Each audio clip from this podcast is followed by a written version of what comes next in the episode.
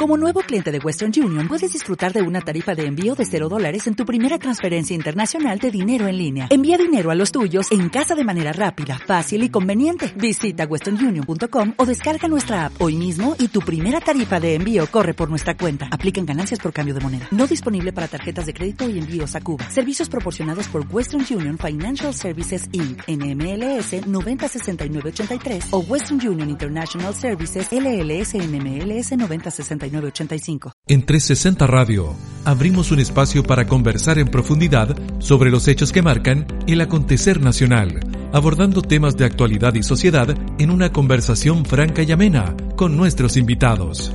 Presentamos Entrevista 360. Conduce Rodolfo Soto y Juan Díaz Silva. Hola, mi nombre es Juan Recuña.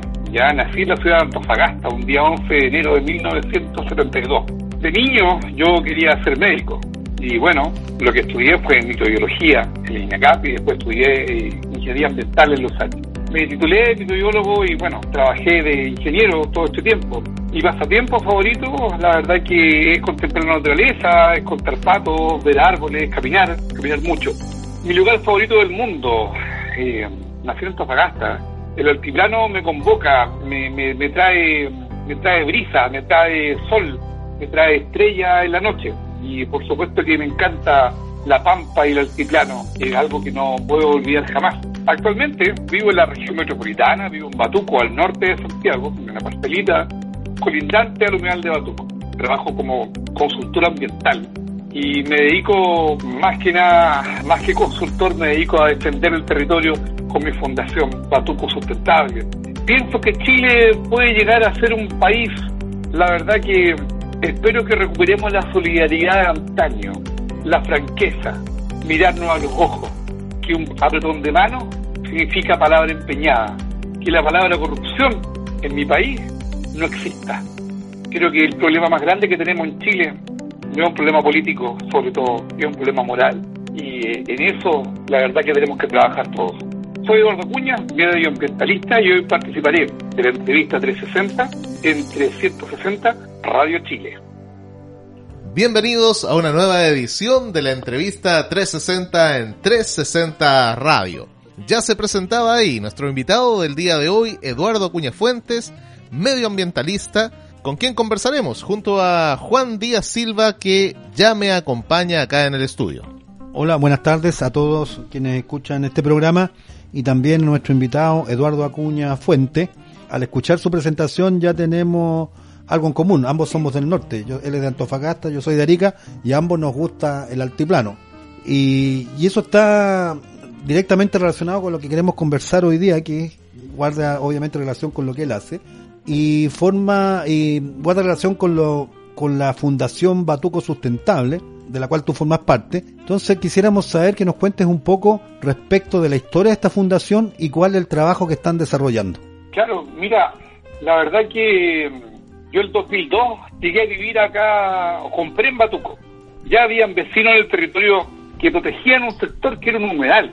Yo entendía un poco por mi trabajo que lo que era un humedal, pero nunca me había inmiscuido en la defensa de uno. Empecé a participar de reuniones, me empezamos a inmiscuir en cosas en lo personal conocí gente y empezamos a trabajar como vecinos protegiendo la laguna. Y de ahí pasamos a tener una página web, humedaldebatuco.cl. Después de eso decidimos formar una ONG, Humedal de Batuco. Y terminamos ahora el 2013-2014 formando la Fundación Batuco Sustentable. Nuestro objetivo era la defensa, pero más que nada era educar, era la cultura, el ecoturismo, el potencial del territorio, generar polo de desarrollo económico. Pero no hemos llevado muchos años, más de una década, defendiéndonos defendiéndonos de esto que mm, hablan de desarrollo, ¿ah? de desarrollo el modelo, pero la verdad es que lo que vemos es un menoscabo, un menoscabo a la naturaleza, un menoscabo a la calidad de vida incluso de mis vecinos, donde ellos deciden vivir en un territorio de campo junto con el pueblo batuco que tiene una calidad, tenía una calidad de vida muy buena y al poco andar escasea el agua, al poco andar empieza a haber mayor delincuencia, al poco andar empiezan a haber más tacos, la verdad que la calidad de vida por falta de instrumento público en cuanto al uso del territorio se nos fue a punta cerro.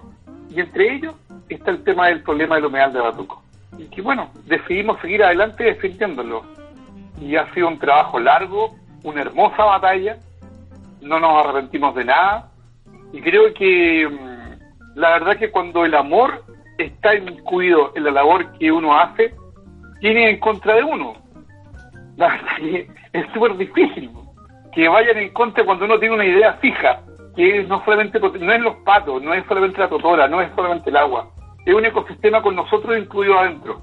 aprender a convivir, a vivir, a recuperar, a recuperar los espacios. Eh, de, tal como decía la presentación, de ese Chile que se perdió, de ese Chile solidario, de ese Chile sin corrupción. Quizás siempre hubo corrupción en Chile y ahora recién nos estamos dando cuenta. Puede ser, porque despertamos. Pero ese despertar nosotros como vecinos lo tuvimos hace rato, cuando decidimos con nuestras propias uñas empezar a defender un territorio que no era tema. Los humedales hace años atrás no eran tema para nadie empezamos a trabajar, avanzar, ayudábamos a alumnos pesistas en, sus cosas, empezamos a hacer unos estudios con algunas universidades, empezamos a denunciar pesados a varios personajes. De esta forma fuimos avanzando y ha sido bastante bonito este trabajo. El humedal de Batuco es un sitio prioritario, número 6 de la región metropolitana. Tiene 14.788 hectáreas y la verdad que nadie lo respeta. Entonces nosotros levantamos un expediente para que el humedal de Batuco sea santuario de naturaleza por 600 hectáreas. Y con temor, de algún modo, vemos que la autoridad no nos toma en consideración. Y sí consideran otros expedientes por menos. Y esos expedientes por menos vienen de, grandes corporaciones, que son de algún modo poseedores importantes de derechos de agua en la región metropolitana. Entonces, nosotros vamos a seguir adelante con nuestro trabajo, educando, utilizando, profundizando la cultura popular en el territorio, organizando ya y generando con nuestras herramientas un polo de desarrollo económico para que le dé un futuro distinto a Tuco. La única forma que este territorio se conserve es a través del ecoturismo, es a través de este tipo de cosas. Fíjense que tenemos más greda que Pomaire, y de aquí salen puros ladrillos. Podríamos hacer cosas maravillosas. Hay totoras, hay aves, hay más de 140 especies de aves. Está el 30% de las aves de todo Chile acá. Y no se considera. Cuando nosotros hablamos de 600 hectáreas para, para santuario, hablamos para que tenga un ecosistema, tenga, hay un ecosistema para que el 100% de la biodiversidad se conserve. Pero cuando hablan de 300 hectáreas, que es solamente el perímetro del agua, solamente el 38% de las especies se podrían conservar. Nosotros queremos el 100%. Entonces, ese 38 va a ir a la baja. Cuando nos esté el 62 por restante del otro lado, de la pradera, la playa y el bosque, la cadena alimenticia va a ir fallando. Y ese 38 puede que a 30. Y así. Por tanto, es raro que la autoridad decida por, eh, no por la ley, sino que decida por un antojo. La verdad que estamos un poquito acostumbrados a este gobierno, a este gobierno los antojos, pero los otros también tienen bastante que decir, a la desidia, al dejar hacer, al dejar hacer daños.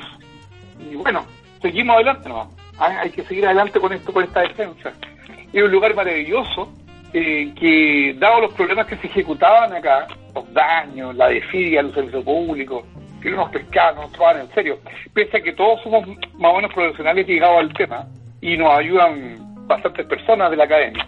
Decidí empezar a llamar por teléfono junto con un amigo de Valdivia a otras personas eh, que, que, protegían humedales también en todo Chile. Arica, gente de Antofagasta, gente de Coquimbo, eh, de Huasco, de, etcétera, Eh, Navidad, Construcción, Puerto Montt, Talcahuano, ahí, Puerto Montt, Punta Arenas, etcétera y teníamos los mismos problemas. Y decidimos juntarnos hace tres años atrás ya, en una reunión masiva en Valdivia. Llegamos 23 grupos. Actualmente somos más de un centenar de personas dedicadas a la defensa de humedales y formamos la Red Nacional de Humedales de Chile. Y esta Red Nacional de Humedales de Chile tiene por misión la salvaguarda de los humedales, la colaboración técnica, la defensa, la, el potenciar estas áreas Estamos en este minuto prácticamente online con todos los humedales en Chile. Estamos antes que cualquier autoridad. Sin embargo, la autoridad tampoco nos considera muy bien.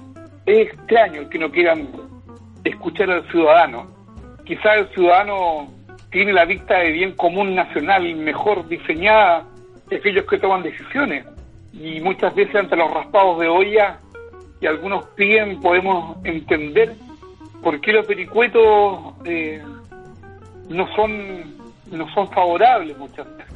Eduardo, eh, me, parece que tú has mencionado muchos puntos bien, bien interesantes y que también pensábamos tocarlos contigo en este espacio, porque claro, en aras del desarrollo, levantando estas banderas del supuesto bien común, eh, y cuando tú mencionas ahí los temas de corrupción, son precisamente esas prácticas las de eh, modificar los planos reguladores para transformar recintos donde vive la naturaleza, donde la naturaleza se hace carne, donde se reproducen las aves, donde hay humedales, donde eh, perfectamente podrían haber parques. Y para construir proyectos inmobiliarios, acá tenemos el tema con los ojos de mar en Yoyeo, en donde se, se planifica un megapuerto sin tener en consideración la ribera del río Maipo, sin tener en consideración con que los ojos de mar efectivamente son lugares en donde habitan muchas especies y que hay que protegerlas, pero pareciera que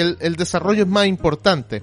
Em, en ese sentido y a la luz del trabajo que ustedes están desarrollando en la fundación, ¿cuáles ves tú, cuáles reconoces, cuáles has visto, de cuáles has sido testigo, cuáles son los principales problemas medioambientales que existen en nuestro país? Mira, eh, hace rato que identificamos una mesa de tres patas, falta de voluntad política, desidia, por así decirlo, del servicio público, el dejar hacer que decía. Le falta voluntad política todavía. Todavía se habla del recurso natural, como que la naturaleza estuviera en una bodega. Y, oye, tráeme, no sé, pues, cuatro alerces, por favor. Oye, tráeme 10 toneladas de jurel. Tráeme, como que fuera una, ¿ah? una, una, una despensa donde uno va a sacar cosas al antojo, sin ningún estudio, sin ninguna cosa. De repente se dan cuenta que no hay nada. Falta voluntad política. Falta educación. Falta educar desde la señora que quema la basura afuera de su casa, o barre con el agua de la manguera, o bota la basura al cachureo, lo bota afuera, o al vecino. Pero por supuesto donde más falta voluntad, o sea, más falta educación, es en aquellos grandes conglomerados que a sabiendas de lo que está pasando, continúan dañando la vida de las personas. No sé si sea falta de voluntad, siempre falta de educación, pero hay falta algo, temporal también la educación también forma, parte de eso, se educa muchas veces. Y por supuesto, la otra pata de esta mesa es la codicia. Cuando un empresario muchas veces decide lanzar sus residuos industriales líquidos a un río, a sabiendas del daño que provoca, pero se ahorra una buena cantidad de plata y ojalá que no lo pillen. Cuando un señor lanza emisiones al aire en la noche para que su chimenea no se vea, ¿Por qué? Porque no quiere pagar el tratamiento, porque compró barato o algo y tiene que lanzarlo al aire. ¿Qué pasó en Quintero Puchuncaví con las emisiones de NAMI? Entonces, vemos muchas veces que, hay una codicia perversa, muchas veces en algunos. Si bien cada uno de nosotros puede tener algo de aquello, cada uno de nosotros lo tiene en su nivel de influencia no puedo aceptar, por ejemplo, que me digan que me bañe en tres minutos, cuando en Chile el 96% del agua que se usa en Chile día a día la usan los grandes conglomerados económicos.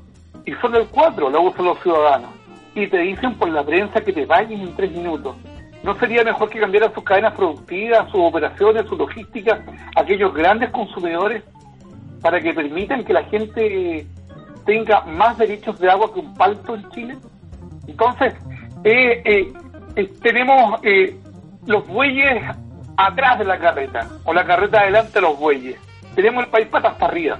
Y espero que lo que se tiene dentro de este proceso de levantar una nueva constitución refleje un Chile distinto.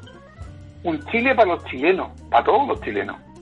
No para los que se llevan el Producto Interno Bruto entero para la casa, sino que para el obrero también que se levanta a las 5 de la mañana y vuelve a las 10 de la noche. Y él no quiere todo gratis. Él se ha sacado la mugre desde que nació. Y va a morir sacándose la mugre. Para ello el Chile. Chile es de todo, no es de un grupo nomás. Y, y el medio ambiente, sí, el medio ambiente es de todos y no es de nadie. Los recursos naturales que se concesionan en Chile nos pertenecen a todos los chilenos. Y jamás, Nunca. Nos han preguntado si estamos de acuerdo en arrasar los bosques del sur, de que se lleven todos los cerros como roca y escombros por los puertos para decir que tienen oro o cobre o politeno, lo que sea, y arrasen nuestro mar o lo sean por 100 años. Ese tipo de cosas tenemos que cambiarlas. Y ese tipo de paradigma de cómo lo vamos a hacer es súper complejo, porque aún con una constitución que diga lo contrario, si las estructuras del poder hegemónico no cambian, va a ser súper complejo realizarlo, porque acá hay un poder hegemónico, nos venden por la prensa, por, la, por todos los medios, nos venden lo que quieren, nos venden la ropa que vestimos, lo que comemos, el color que usamos, a, a lo quizá incluso hasta el rezo, qué sé yo, de lo que tenemos que estar pendientes y de lo que no. tenemos que cambiar eso. Y una de las cosas es recuperar también la cultura y la alegría, pues. Tenemos que, tenemos que revivir, renacer. Eduardo, tú en, en la respuesta, en el desarrollo de lo que recién has planteado, hablas de la codicia. Entonces, la, la siguiente pregunta que te queremos hacer es, que guarda relación con lo de la codicia, es, ¿tú encuentras que hay una relación entre los problemas medioambientales y el modelo capitalista neoliberal? Mira, el cambio climático en el planeta eh, eh, tiene una raíz, podría ser natural. Hay, ha- han existido cambios de temperatura a lo largo de la historia del este planeta. Pero el cambio climático y el efecto invernadero que estamos viviendo nosotros, acelerado, es por el hombre. Es por este modelo internalizado en todo de comprar, usar y votar. Y en Chile, cuando tenemos un modelo económico caníbal, porque ya no deja de ser capitalista, esto ya es canibalismo. La verdad que evidentemente que tiene problemas, eh, tiene directa relación. Cuando vemos que eh, la autoridad que tiene que preocuparse por un problema, no sé, para un ejemplo, CONAP, eh, no logra hacer su trabajo correctamente y se arrasan los bosques de alerce, se, se talan bosques nativos para plantar, eh, eh, para hacer cultivos agrícolas. Eh, en, la, quinta región vemos cómo se está dañando un perfil de papúo, tengo entendido, gigantesco. Este modelo económico que nos in- invita al hedonismo, al no al ser, sino que al exhibir. Y dejamos de lado un desarrollo económico del ser humano, dejamos de lado el desarrollo del ser integral por un modelo económico estricto que lo que único importa es llenar ni siquiera la guata, sino que llenar el ego. Y eso nunca se va a llenar. Yo creo que ahí tenemos un problema serio. ¿Cómo volver a recuperar esos espacios de la riqueza que había en Chile, del canto en la calle, del pintor, del poeta, de, la persona que hace cultura, que el, del, que, del profesor, del que educa, del respeto que había con el médico cuando el médico era un baluarte? Y tenemos muchos médicos, lamentablemente, que no bajan de las clínicas y, de- y, y dejan prácticamente que la gente en los hospitales esté a su merced. Cuando vemos modelos económicos verticales en la educación, en la salud.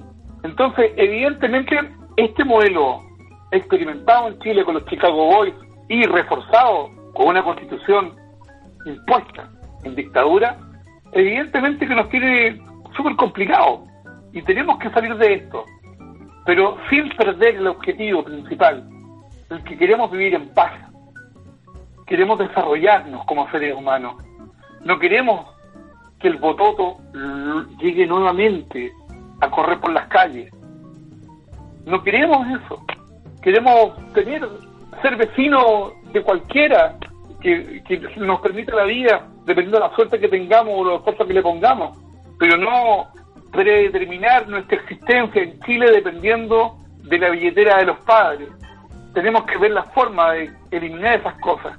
En Chile prácticamente el 100% de la que nace pobre muere pobre. Hay varios estudios de eso. Son muy pocos los que salen adelante, muy pocos. Tenemos una constitución que ni siquiera habla de vivienda. Acá en Lampa tengo 14 tomas.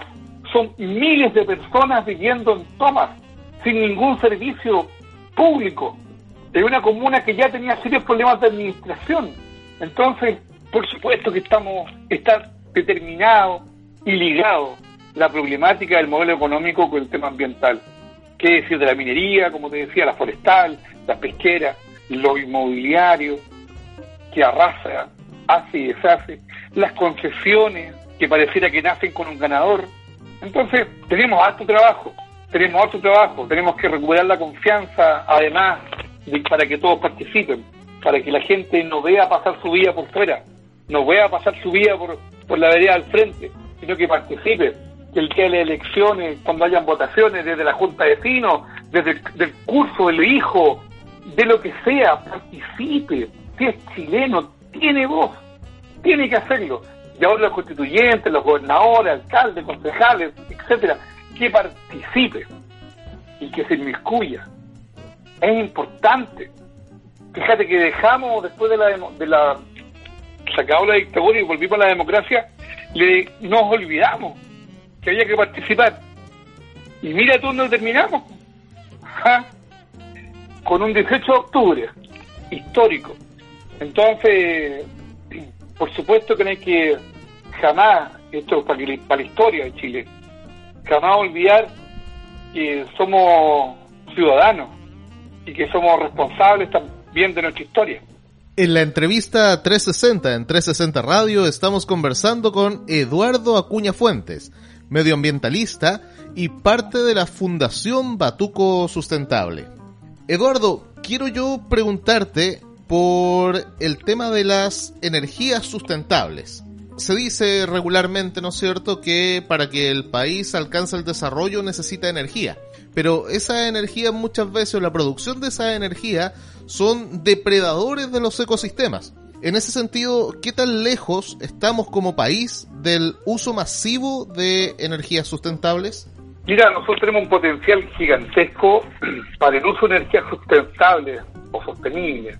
El tema que mm, nos venden gato por liebre, porque la energía al final, al igual que el agua, eh, se usa en gran cantidad, de gran magnitud, de nuevo, aquellos privados se concesionan para sí mismos los recursos naturales, o el Estado les concede para ellos, mejor dicho, ¿ya? Y esa energía va para allá. ¿Por qué el Estado tiene que financiar tremendas estructuras para que pueda funcionar una minera si la minera es privada? Yo me hago la pregunta, ¿por qué muchas veces hay que construir carreteras para que un señor pueda sacar los pinos correctamente si el negocio es privado? Es como que un almacenero pidiera que, no sé, pues le pavimentaran todo el frente de la casa, de su local comercial o un kiosquero, le pongan arbolito y banca y le almacén, eso nunca va a ocurrir. Entonces, eh, la verdad que el tema de la energía, eh, tenemos un potencial gigantesco, tenemos mar, tenemos volcanes, tenemos mucho sol en el norte, eh, están las hidroeléctricas, hay muchos que están de acuerdo, otros que no estamos de acuerdo, hay unas pequeñas pasadas, eh, hidroeléctricas de pasada, como que podrían ser más sustentables, más, más amigables, pero la verdad que tenemos tenemos que tenemos que ver la forma de cómo consumir menos. Ese es el tema. Eh, hablamos del desarrollo al infinito, desarrollo económico y que nunca pare de crecer.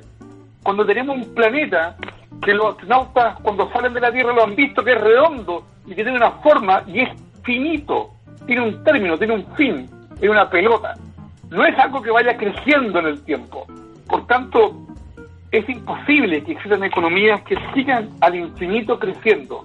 Tenemos que ver la forma de valorar lo que se tiene, parar el consumo. Eso también va a ayudar a, a consumir menos energía, menos agua, dar mayor valor agregado a nuestros productos.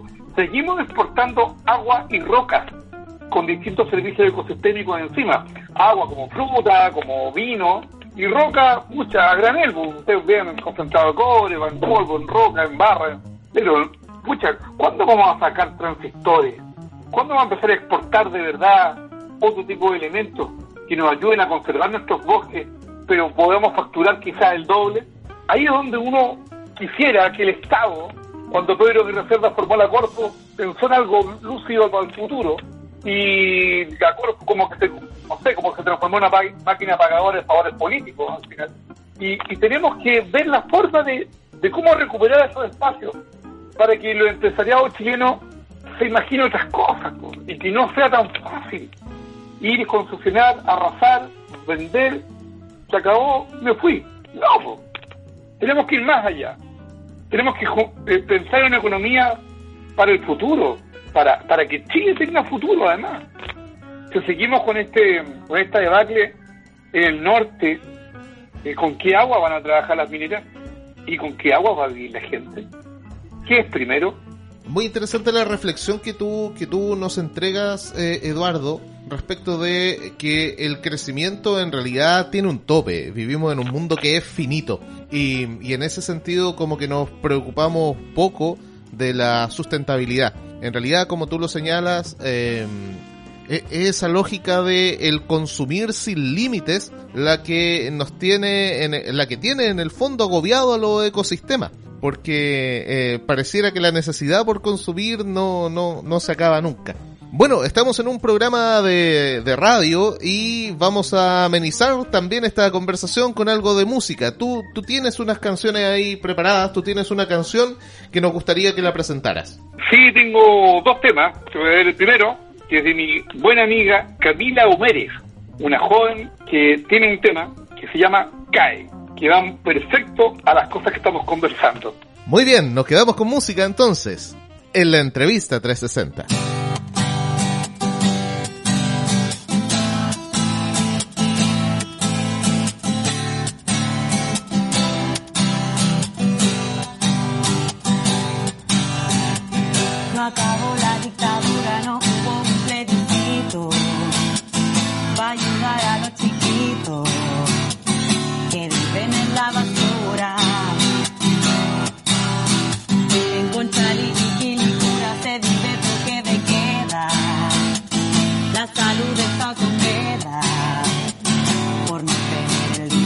suéltenme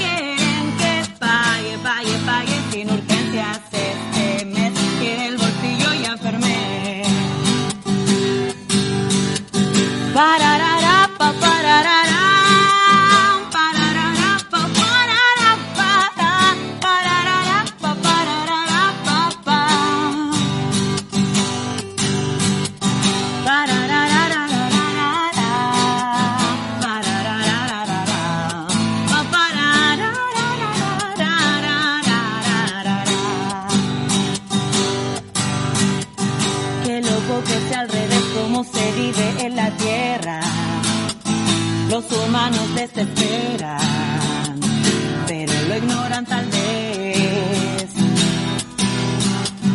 Pisando a cuantos siempre se le cruza por la vida, oh, oh, por un plato de comida, oh, oh, y cuantos otros lujos más no se han dado cuenta jamás de que son el homicida.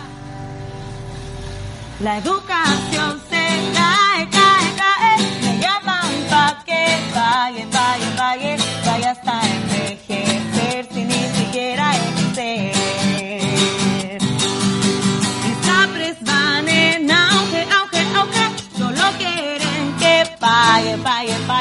batalla hasta envejecer. Para la lista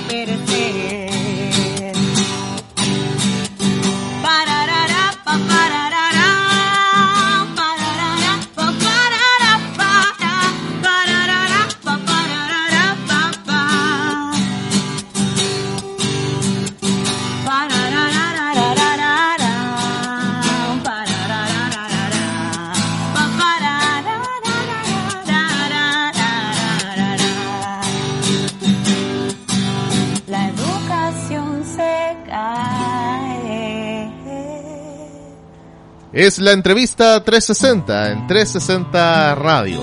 Escuchábamos a Camila Humérez y cae el crédito con aval del Estado. Otra estafa más a la ciudadanía y a los estudiantes de este país. Estamos conversando el día de hoy junto al medioambientalista Eduardo Acuña Fuentes, parte de la Fundación Batuco Sustentable.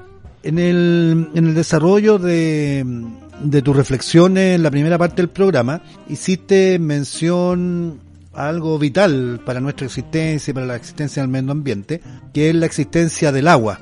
Y nosotros llegamos a la, queremos hacer la pregunta en función de la constitución actual, que tiene los días contados. ¿Tú crees que esa constitución resguardaba el agua? ¿Cómo crees que en la nueva constitución debiera mm, regularse el uso adecuado del agua? Y además también tenemos en nuestro país eh, muchos cultivos que usan mucha agua y que tenemos efectos de de desastres ecológicos con la palta, tanto en la cuarta, en la quinta región. Aquí cerca de San Antonio se ha llenado de paltas que usan agua de los ríos y han estado y secan las napas. Entonces, ¿cómo crees tú que una la nueva constitución debería regular el tema, el uso adecuado del agua y que los cultivos que hubieran también tuvieran un, un eh, uso razonable de algo tan vital como es el agua?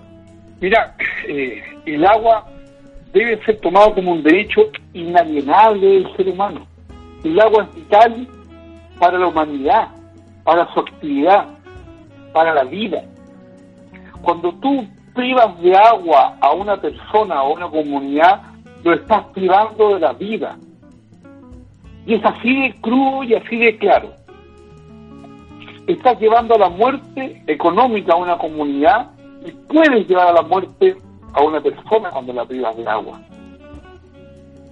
Eh, recuerdo a un señor de la zona de, los de Cabildo que tenía cabras o, algún ganado que se suicidó hace un, año atrás porque sus cerros ya no tenían pasto por el desierto que ha avanzado, pero además porque no tenía agua el estero donde eh, sus animales vivían y no que le dio otra que suicidarse. Entonces, la verdad que eh, dicen que el agua, el artículo 19, número 25, cuando, de, la, de la Constitución del 80, cuando dice que el agua eh, es administrada por privado, porque así de algún modo en resumen, eh, esa administración cuando asegura cuotas económicas, asegura un negocio con márgenes de, asegurados por el Estado pero no asegura que la distribución del agua sea equitativa y que cómo es posible que una persona tenga derechos del agua sobre una comunidad. Como un palto a tener más derechos que una persona. Entonces, nos vemos, nos vemos en la disyuntiva y, y vuelvo al punto. Si cambiamos todo eso y empezamos, es verdad, hay empresas que prestan servicios de saneamiento, de agua servida, de potabilizar agua potable, ya eh, que los costos sean los adecuados y no se haga un macro negocio de esto, podría, podría existir.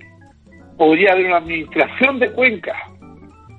Podríamos buscar la forma. Creo que la administración de cuencas es lo más lógico para que el que está en la cabecera de la cuenca y el que está abajo de la cuenca eh, tenga el mismo derecho al acceso al agua.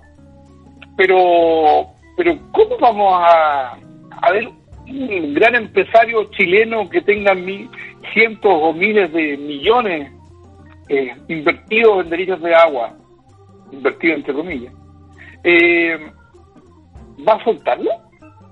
¿Saben qué me aburría ganar plata? Tomen, les devuelvo el agua. Esto no va a pasar. Y creo que tenemos que ir por el tema del derecho humano al acceso al agua. Tenemos que estos, estos temas irlos levantando para que haya Comisión Interamericana de Derechos Humanos para que hayan, eh, desconozco si la ONU o el resto, pero la verdad que, que las cosas hagan bien. Si no estamos pidiendo, no estamos inventando nada, lo único que estamos pidiendo es el mismo tratamiento que tienen los otros países respecto al tema del agua y sus ciudadanos. Chile no puede ser el, el único país del planeta ya que tenga el agua sea un lucro, el agua sea un negocio. El agua no puede ser un privilegio, es un derecho. Por tanto, tenemos que asegurar esos derechos para que todos los chilenos tengan acceso al agua, para que las personas no tengan que eh, estar, a ver, eh, saliendo de sus territorios, yéndose hacia el sur, porque hay agua. La agricultura en Chile estaba modificándose, cuarta, quinta, la tercera recién que tenía bastante terreno cultivable. Todos se están trasladando a la sexta, séptima, octava. Inclusive se están produciendo vinos en Puerto Montt por cambio climático, la certificación, pero además por el tema del acceso al agua. No, pues, tenemos que a todos de algún modo asegurarle el derecho al agua. Y no se trata de ir en bronca directamente con los empresarios o con aquellos que han fluctuado. Ellos ya ganaron plata por un gran regalo que les dio el Estado. Sería bueno que devolvieran aquello. Hay algunos que están pidiendo retribuciones económicas porque van a perder. Perdónenme, han ganado suficiente. Han ganado más que suficiente. Por tanto, es hora que el bien común nacional prevalezca. Y ese prevalecer tiene que ser para los ecosistemas, que son los que en definitiva generan ya el movimiento y el aseguramiento de la economía de todas las ciudades y los ciudadanos, pero también eh, o sea, para los ecosistemas y además para los ciudadanos. Por tanto, va a ser un hermoso trabajo el que se va, va a tener que hacer. Vamos a tener que ver con distintas experiencias a nivel planetario cómo hacer prevalecer la justicia. Es, es una falta de moral gigante el que una persona que tenga derecho de agua, que le fue regalado en muchas ocasiones, prive de agua a su vecino. Es una falta de moral gigantesca. Eso no puede prevalecer. Hay que ver la forma de, de, sacarlo, de estirparlo. Y que nunca más, evidentemente, se repite en Chile un modelo económico tan vil como este. Eduardo, para seguir esta idea que tú nos estás señalando, bueno, la sequía, esta crisis climática, eh, en los mares nosotros vemos la sobreexplotación de especies y la extinción de las mismas, eh, el no respeto a las vedas, etcétera. Eh, y, y vamos a entrar en la discusión de la constitución que queremos. Me imagino que, que tú lo has pensado, me imagino que tú tienes un sueño respecto a la nueva constitución y el cómo esta nueva constitución va a enfrentar los problemas precisamente para proteger estos recursos de estos bienes comunes, ¿no es cierto? Eh, ¿cómo, ¿Cómo te imaginas tú esa nueva constitución? ¿Qué debiera contener una nueva constitución para precisamente proteger el medio ambiente? La verdad es que el medio ambiente se protegería solo si lo hiciéramos nosotros. ¿eh? Eh, por tanto, ¿cómo, ¿cómo protegemos de aquellos que lo quieren dañar? Hay un, tema muy primordial, que es el hecho de que el Estado no, eh, no se desligue la responsabilidad que significa vivir en un ambiente libre de contaminación, pero asegurarlo, asegurarlo. No esta cosa que como vapor de agua, ¿eh? que se diluye con una pequeña brisa, de no un medio ambiente libre de contaminación. ¿Cuántos muertos hemos tenido producto de daño ambiental, de enfermedades ambientales en Chile en los últimos 30 años. Hay un estudio de la universidad que habla que el 2017 o el 2018, no lo recuerdo bien, tuvimos alrededor de 11.000 muertos en Chile por enfermedades ligadas a temas ambientales.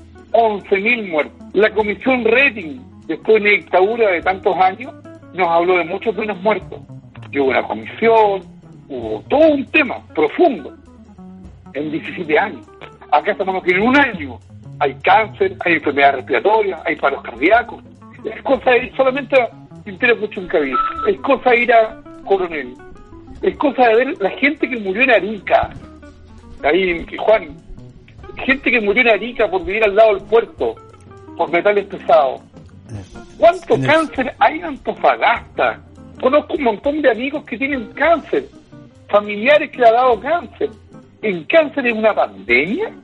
¿Por qué se produce eso? Se empiezan a pasar la pelota unos con otros. Bueno, ahí quisiéramos tener nosotros un Ministerio de la Salud que esté evaluando y levantando la información como corresponde. Cuando vemos que los pasivos ambientales en Chile industria minera, estamos hablando de cientos de muros de relave que nos tienen responsables. Entonces, aquí creo que lo que queda es que tenemos que mm, el Estado no puede por ningún por ningún caso, el Estado no puede por ningún caso eh, desligarse de su responsabilidad. Eso es una cosa. El otro tema es el tema del agua, que tenemos que ver cómo recuperarla. El otro tema es respecto a cómo avanzamos en el desarrollo económico. Queríamos avanzar en qué tipo de desarrollo. Un desarrollo del despojo, un desarrollo como lo hemos visto hasta este minuto, respecto a avanzar y arrasar, más que que todos tengan acceso a trabajo, y a su vez a ver cómo podemos utilizar estos recursos, pero de una forma racional. La sustentabilidad y la sostenibilidad no es amparo del desarrollo económico al infinito. La sustentabilidad es cómo desarrollar una economía sin castrar como las potencialidades futuras de varios recursos. Veamos como el que ya está sirviendo como base para la construcción de la vacuna del COVID. ¿Cuántas otras potencialidades tenemos en distintas cosas en Chile y que preferimos, no sé, cortarla, hacerla chip y mandarla a cualquier parte?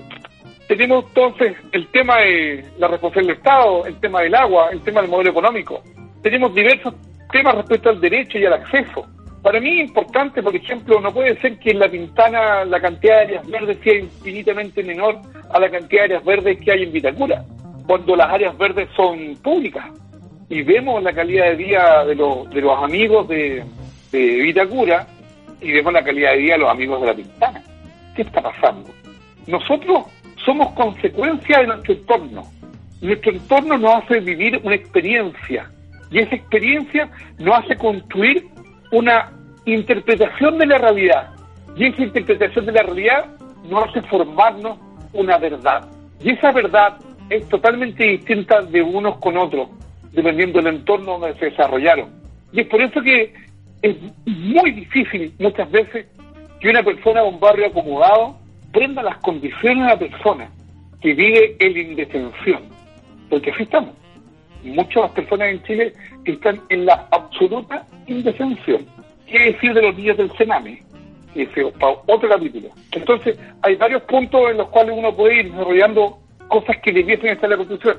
La Constitución en temas ambientales no, no toca tantos capítulos ni tantos artículos, sino que es muy amplia, para eso están las leyes. Pero creo que, que el Estado sea responsable de que vivamos un ambiente libre de contaminación, en un ambiente en que además de libre contaminación podamos de algún modo desarrollar nuestras actividades sin miedo a morir, es fundamental. Que tengamos posibilidad de desarrollarnos en el, sector es, primordial. El, el, medio ambiente muchas veces se toma como la basura, como el reciclaje, como plantar árboles. No, pues el medio ambiente más que eso. Hay, ecosistemas dentro de las ciudades. En los barrios hay ecosistemas. ¿Ya? La gente tiene, piensa que el ecosistema es solamente un lugar prístino. No. Los ecosistemas los barrios, cómo están viviendo las personas en este minuto, cómo es su calidad de vida, cómo es su medio ambiente. Tenemos que elevar eso, superar eh, lo que estamos viviendo. No puede haber un Chile para pobres y un Chile para ricos. Eduardo, te quería hacer otra pregunta.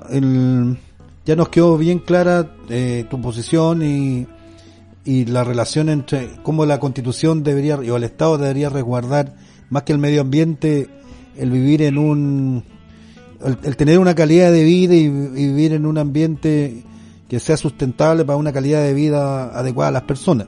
Durante los gobiernos de la concertación nos han vendido la pomada durante muchos años de los tratados comerciales y que la panacea para salir de su desarrollo son los tratados comerciales. Y hay uno en particular que es el TTP-11 que ha traído mucho ruido y mucha resistencia. ¿Tú nos podrías eh, iluminar un poco cuáles son las causas de esta resistencia a, este tratado y si efectivamente este tratado eh, sería un problema para tendría un efecto negativo en el medio ambiente? Mira, eh, pasa algo con el TTP. Muchos académicos han, salido en la prensa ya diciendo que es positivo, algunos políticos, varios, de varios sectores políticos, diciendo que hay que firmarlo sí o sí. Pero aquellas personas que solo lo han leído, conocen el tratado, nos dicen que no es beneficioso. El TTP, según un profesor de la Universidad de Santiago, ya que fue en la en Chilevisión tiempo atrás, y, leyendo el documento tiene bastante razón, nos eh, impide desarrollar cierto nivel de producto si que otro país ya lo tiene desarrollado. Si nosotros, por ejemplo, hiciéramos mermeladas de ciruela y en Singapur alguien está haciendo mermelada de ciruela hace rato y pierde venta producto de nuestras mermeladas, tendríamos que pagarle a él el delta que perdió, lo cual nos lleva a nosotros a no tener que producir, porque no, no, no marginaríamos. Entonces, en vez de alentar a los mercados, ya desde el punto de vista económico estoy hablando, alentar a los mercados al desarrollo, lo estanca. Claro, te asegura un mercado, pero te estanca porque te impide que ese mercado, en cuanto a la productividad, en cuanto al diseño de los productos, lo puedas modificar. Pero por otro lado, está todo el tema de los, de los medicamentos, la semilla, que ahí hay un oscurantismo gigantesco respecto a qué va a pasar. Cuando vemos grandes conglomerados en Chile haciendo un lobby feroz por el tema semillas, es que pareciese que también nos quieren privar de los alimentos. O sea, por un lado ya estamos bien, tenemos que mamarnos todos los días un tipo de prensa y un tipo de televisión, un tipo de cine, un tipo de ropa, ¿eh? ya tenemos comportamiento, y ahora viene otro tipo, que nos viene hace rato, es lo que debemos comer. Y esto producto que comer. Aquí vamos a decir las, las empresas que están ligadas a ese tipo de cosas. Es dramático, es dramático lo que está pasando. Creo que, que si el poder ciudadano debiese convocar, ya, la ciudadanía empoderada debiese convocar a un proceso de aprobación o rechazo de este tratado. Que la gente se informe y que sea la democracia quien vote, pero vote informada. Creo que ganaríamos por goleada aquellos que rechazamos este tratado que no nos asegura nada a los chilenos, ni siquiera al empresario, ni siquiera al empresario, no asegura nada. No sé qué estamos ganando con esto. Es raro cuando un político que no es de derecha, se supone, dice que hay que firmarlo sí o sí, pero no dice las razones. Eduardo, el, el, ya como para ir eh, cerrando eh, el programa, que igual eh, con los temas que, que has desarrollado, en realidad podríamos estar toda la tarde conversando, pero hay un tema que al común de los ciudadanos nos llama profundamente la atención, es cuando una empresa explotadora necesita permiso para iniciar una minera o una forestal, o cualquier empresa que explota el medio ambiente, los recursos ambientales, son ellas mismas las que realizan los estudios de impacto ambiental. ¿Qué te parece a ti esa paradoja, por decirlo de alguna manera, que la empresa que va a, de, a depredar el medio ambiente, ellos mismos hagan un estudio de impacto ambiental? Bueno, dentro de todas las cosas que se decían de Pascualama, era de que nadie vio un glaciar de 114 metros de altura dentro de la línea base. Cuando yo decía que el Estado no puede entregar a otro la responsabilidad de vivir un ambiente sano, libre de contaminación, cuidarlo, ya que se perpetúe, ojalá en el tiempo, que los ecosistemas prevalezcan. E, esta es una de esas cosas. El Estado no puede, la ley está así, el Servicio de Acción Ambiental así lo evalúa, el Estado no puede dejar que un privado contrate a otro privado para que haga un estudio de impacto ambiental con distintos especialistas también privados para que hagan una línea basal y después piensen todos cómo hacer el proyecto y cómo va a impactar dentro del territorio. Todo el mundo privado. Y ese archivo, ese gran mamotreto de documentos, se le entrega al Servicio de Acción Ambiental. Un servicio cada vez más agobiado, además, por distintos documentos, por distintos requerimientos, por distintos estudios, con menos personal, con menos recursos que el que debiese tener. ¿Qué sale de eso? El Estado debiese tener no solamente la potestad de evaluar los estudios ambiental, sino que debiese ser corresponsable de aquello. El Estado debiese ser el garante respecto a lo que el documento dice ahí es verdad. Pero es difícil que un Estado pueda realizar esa tarea cuando no hay Estado. En Santiago tenemos cuatro o cinco inspectores de agua en la Dirección de Agua Regional, para toda la región metropolitana. ¿Cuándo ese, ese equipo que se saca la va a poder ver desde los glaciares hasta los ríos, pasando por todos los pozos, por todos los esteros, por todos los canales? Es súper complejo. Entonces, la verdad que mm, tiene que haber otro sistema de evaluación ambiental que otorgue definitivamente cualidades de un estándar distinto, que asegure el bien común, y lo repito, el bien común nacional. Además que cada proyecto lo evalúan caso a caso. Por tanto, la suma de daños en un territorio muchas veces no se evalúa como tal. Tenemos el ejemplo, nuevamente lo repito, que entera Puchuncaví, como tenemos nuestro propio Chernobyl en Chile. Entonces, eh, y fueron creciendo una u otra, una empresa al lado de la otra. Fíjate la experiencia, durante la década del 90 me tocó trabajar en un proyecto en Ventana. Y en la primera reunión habían cinco señores que conversaban entre ellos y se tiraban tallas, yo no entendía muy bien, y hablaban de los hombres verdes.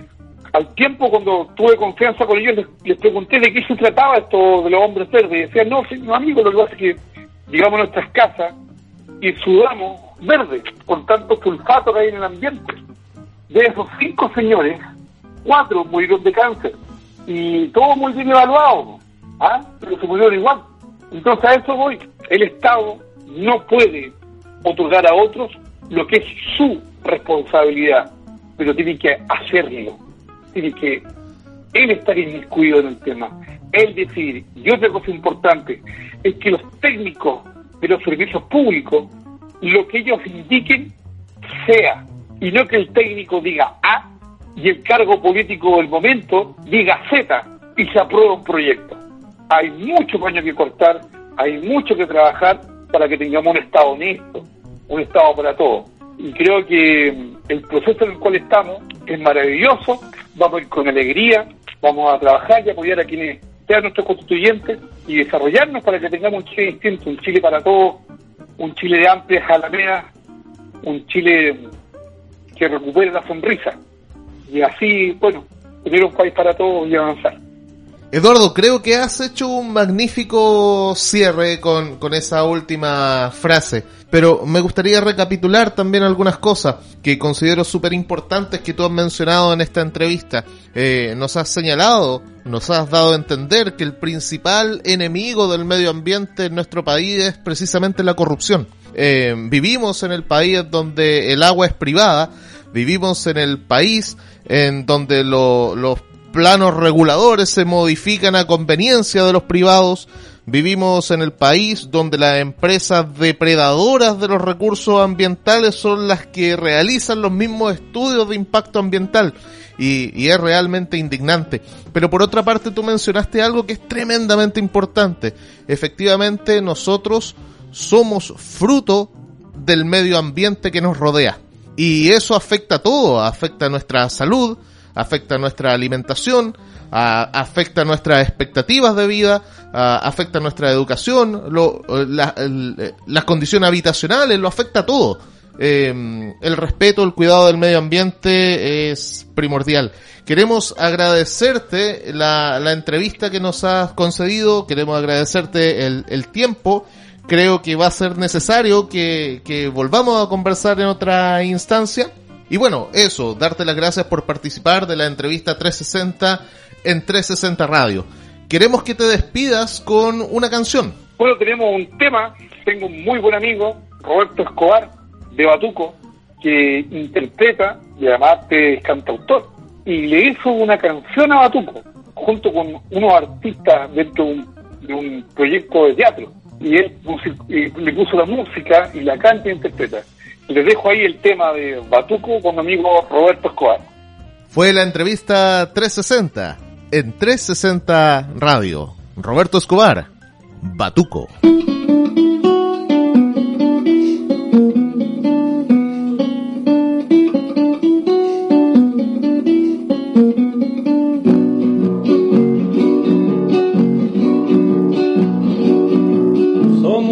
Pueblo de historias, de sueños y realidad, de derrotas y de glorias, de peleas y unidad, de derrotas y de glorias, de peleas y unidad.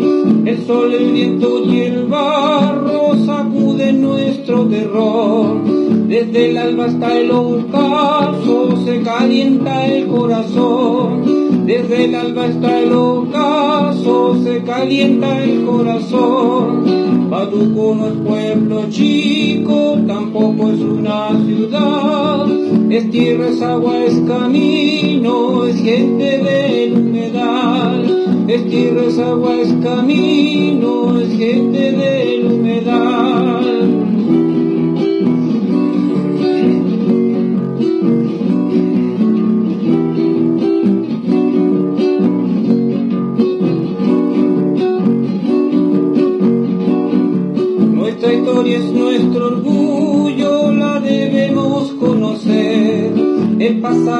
Mío y tuyo, nuestro futuro también. El pasado es mío y tuyo, nuestro futuro también. El pueblo marchará juntos si es que lo quieren secar. El patrimonio es primero, la lucha vamos a dar. El patrimonio es primero, la lucha vamos a dar. Batuco no es pueblo chico, tampoco es una ciudad. Es tierra, es agua, es camino, es gente del humedal. Es tierra, es agua, es camino, es gente del humedal. Es tierra, es agua, es camino, es gente del humedal. Esto fue Entrevista 360, un espacio de conversación en profundidad sobre los hechos que marcan el acontecer nacional, abordando temas de actualidad y sociedad en una conversación franca y amena con nuestros invitados. Entrevista 360 es una presentación de 360 Radio.